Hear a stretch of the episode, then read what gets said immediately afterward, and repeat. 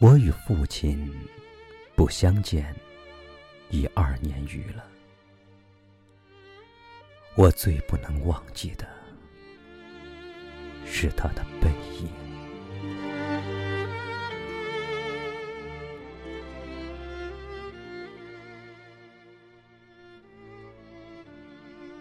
那年冬天，祖母死了，父亲的差事也交卸了。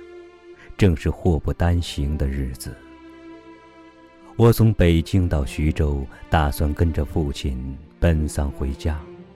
到徐州见着父亲，看见满院狼藉的东西，又想起祖母，不禁簌簌的流下眼泪。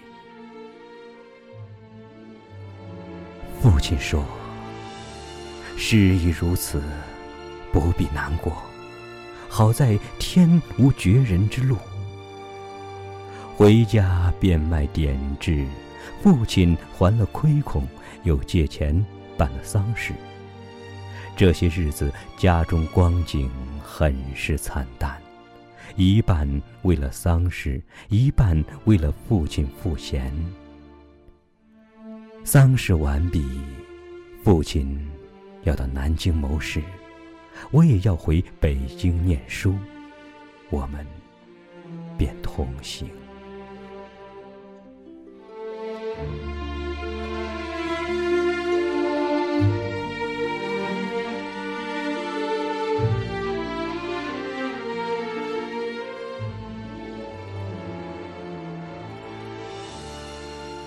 到南京时，有朋友约去游逛。勾留了一日，第二日上午便需渡江到浦口，下午上车北去。父亲因为事忙，本已说定不送我，叫旅馆里一个熟识的茶坊陪我同去。他再三嘱咐茶坊，甚是仔细，但他终于不放心，怕茶坊不妥帖。颇踌躇了一会儿。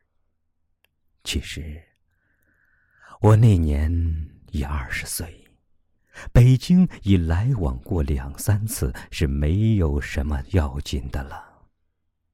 他踌躇了一会儿，终于决定还是自己送我去。我两三回劝他不必去，他只说：“不要紧，他们去不好。”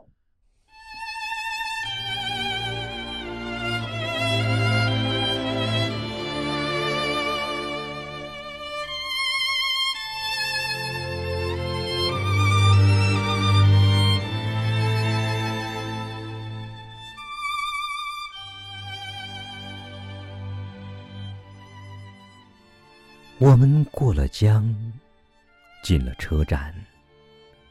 我买票，他忙着照看行李。行李太多了，得向脚夫行些小费才可过去。他便又忙着和他们讲价钱。我那时真是聪明过分，总觉他说话不大漂亮，非自己插嘴不可。但他终于讲定了价钱，就送我上车。他给我拣定了靠车门的一张椅子，我将他给我做的紫毛大衣铺好座位。他嘱我路上小心，夜里要警醒些，不要受凉。他又嘱托茶房好好照应我，我心里。暗笑，他的愚。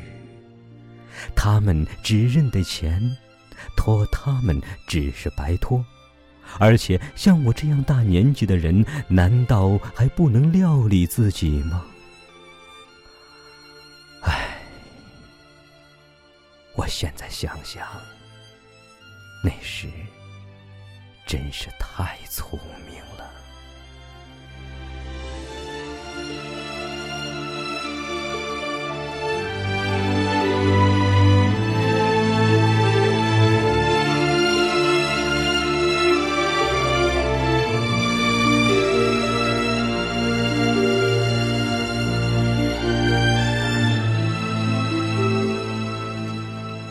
我说道：“爸爸，你走吧。”他往车外看了看，说：“我买几个橘子去，你就在此地，不要走动。我看那边月台的栅栏外有几个卖东西的等着顾客。走到那边月台，需穿过铁道，需跳下去又爬上去。父亲是一个胖子。”走过去自然要费事些。我本来要去的，他不肯，只好让他去。我看见他戴着黑布小帽，穿着黑布大马褂，身青布棉袍，蹒跚的走到铁道边，慢慢探身下去，尚不大难。可是，他穿过铁道，要爬上那边月台，就不容易了。他用两手攀着上面，两脚在向上缩。他肥胖的身子向左微倾，显出努力的样子。这时，我看见他的背影。我的泪很快的流下来。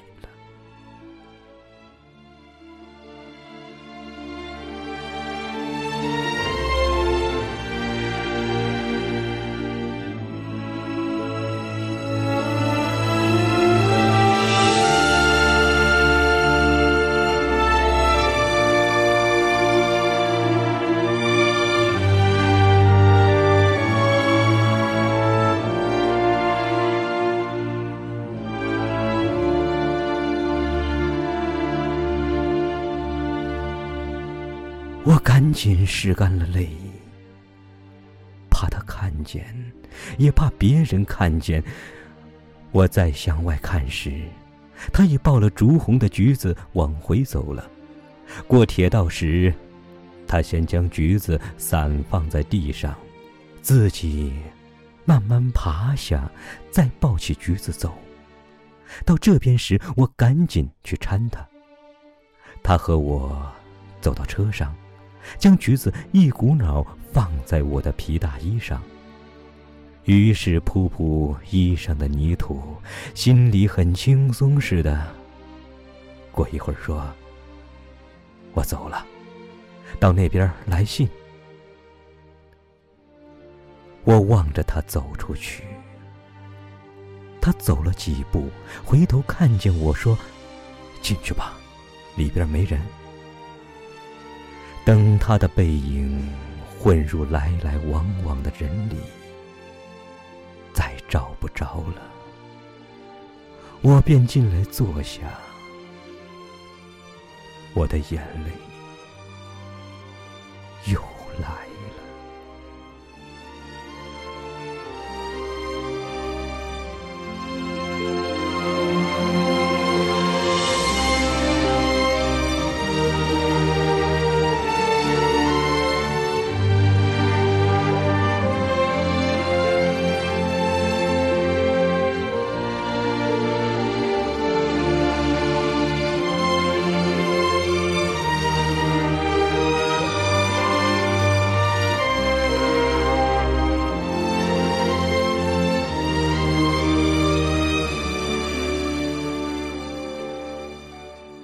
近几年来，父亲和我都是东奔西走，家中光景是一日不如一日。他少年出外谋生，独立支持，做了许多大事，哪知老境却如此颓唐。他触目伤怀。自然情不能自已，情郁于中，自然要发之于外。家庭琐屑，便往往触他之怒。他待我渐渐不同往日。但最近两年的不见，他终于忘却我的不好，只是惦记着我，惦记着我的儿子。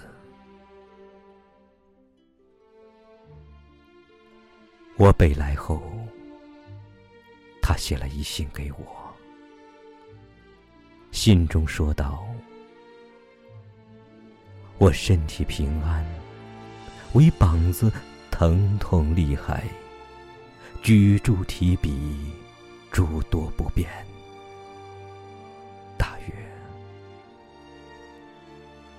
去之期不远矣。”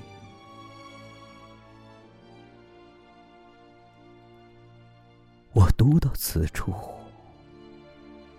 在晶莹的泪光中，又看见那肥胖的青布棉袍、黑布马褂的背影。